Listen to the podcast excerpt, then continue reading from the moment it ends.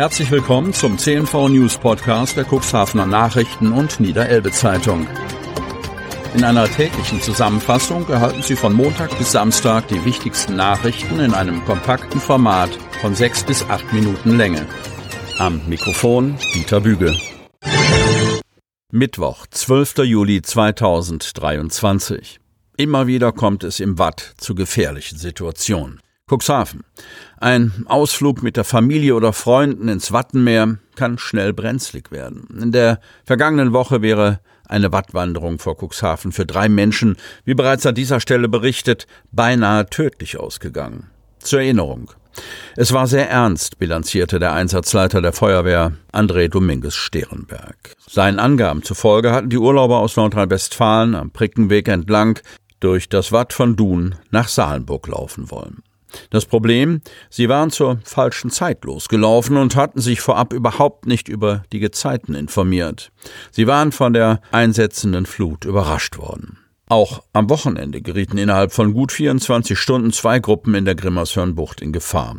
Obwohl die Bucht nicht als Wattlaufgebiet ausgewiesen ist, hatten sich dort Gruppen am Sonnabend und Sonntag auf den Weg in Richtung Bauhafen gemacht und gerieten in ein Schlickfeld.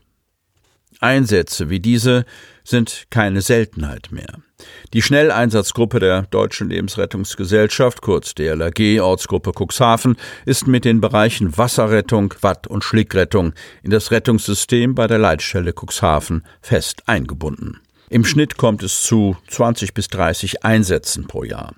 Weitere Einsätze werden zum Beispiel je nach Anzahl der betroffenen Personen ohne Nutzung der großen Rettungskette mit Einbindung der DLRG durch die Berufsfeuerwehr oder Kräfte der Kulturverwaltung geleistet. Führt Jürgen Laudin, Einsatzleiter bei der DLRG Niedersachsen und für den Bezirk Cuxhaven-Osterholz zuständig aus.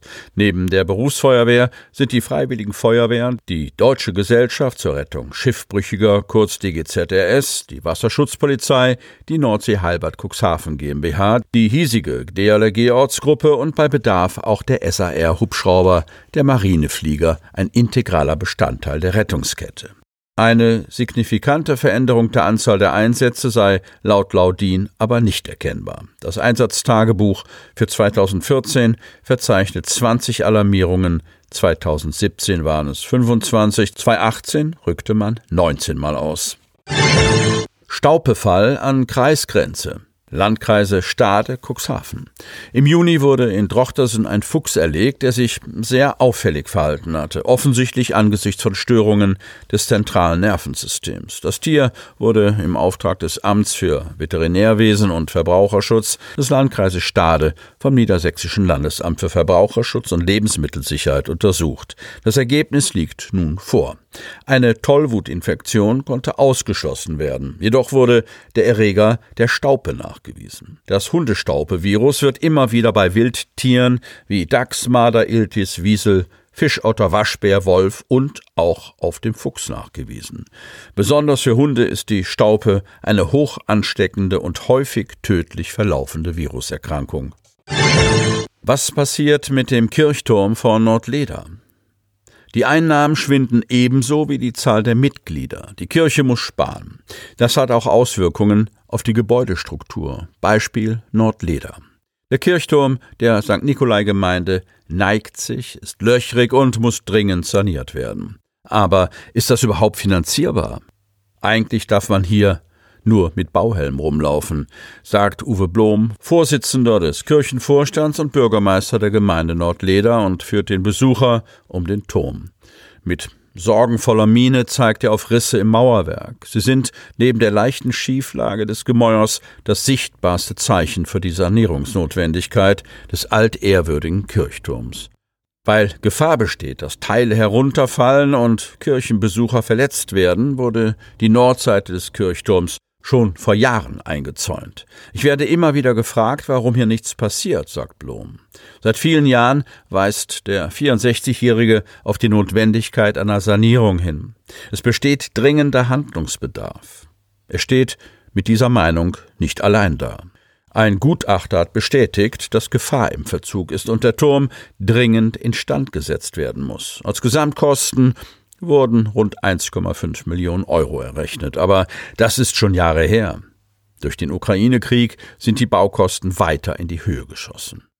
Dirk Take, Leiter der Bremerhavener Außenstelle des Amts für Bau und Kunstpflege Pferden, geht allein für die Sanierung der Nordseite des Turms aktuell von Kosten in Höhe von 430.000 Euro aus. Die Nordseite ist das größte Sorgenkind des etwa 30 Meter hohen Bauwerks. Durch die intramolare Treppe der Nordwand ist diese stark geschwächt, erklärt Take. Die Erkenntnis, dass der Kirchturm bröckelt und sanierungsbedürftig ist, ist bekanntlich nicht neu. Schon in den 1980er Jahren berichtete unsere Zeitung über die Instabilität des Turms und titelte Der schiefe Turm von Nordleder. Damals wurden die Schäden mit einer Grundwasserabsenkung in Verbindung gebracht. Nach einer Überprüfung und Bestandsaufnahme durch ein Hamburger Ingenieurbüro vor etwa drei Jahren ist man schlauer. Nicht das Grundwasser ist für Risse, Löcher und Schieflage verantwortlich, sondern vornehmlich die ins Mauerwerk eingebauten Eisenstangen. Diese Metallteile, die einst zur Stabilisierung der Kirchenmauer eingearbeitet wurden, erwiesen sich heute als Handicap für das Gebäude. Sie sind oxidiert und bringen den Turm immer mehr in Bedrängnis. Die Schäden lassen sich auch von innen mit dem bloßen Auge erkennen. Uwe Blom zeigt im Turmaufgang lange Risse und Löcher, in die man problemlos eine Hand versenken kann. Der Einstieg zum Turm wurde aus Sorge vor abbröckelndem Gestein provisorisch mit Holzbalken stabilisiert.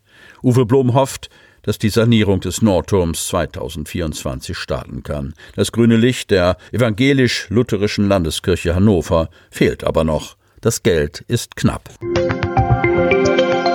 Sie hörten den Podcast der CNV Medien. Redaktionsleitung Ulrich Rode. Produktion Win Marketing. Agentur für Audioproduktion und WhatsApp Marketing.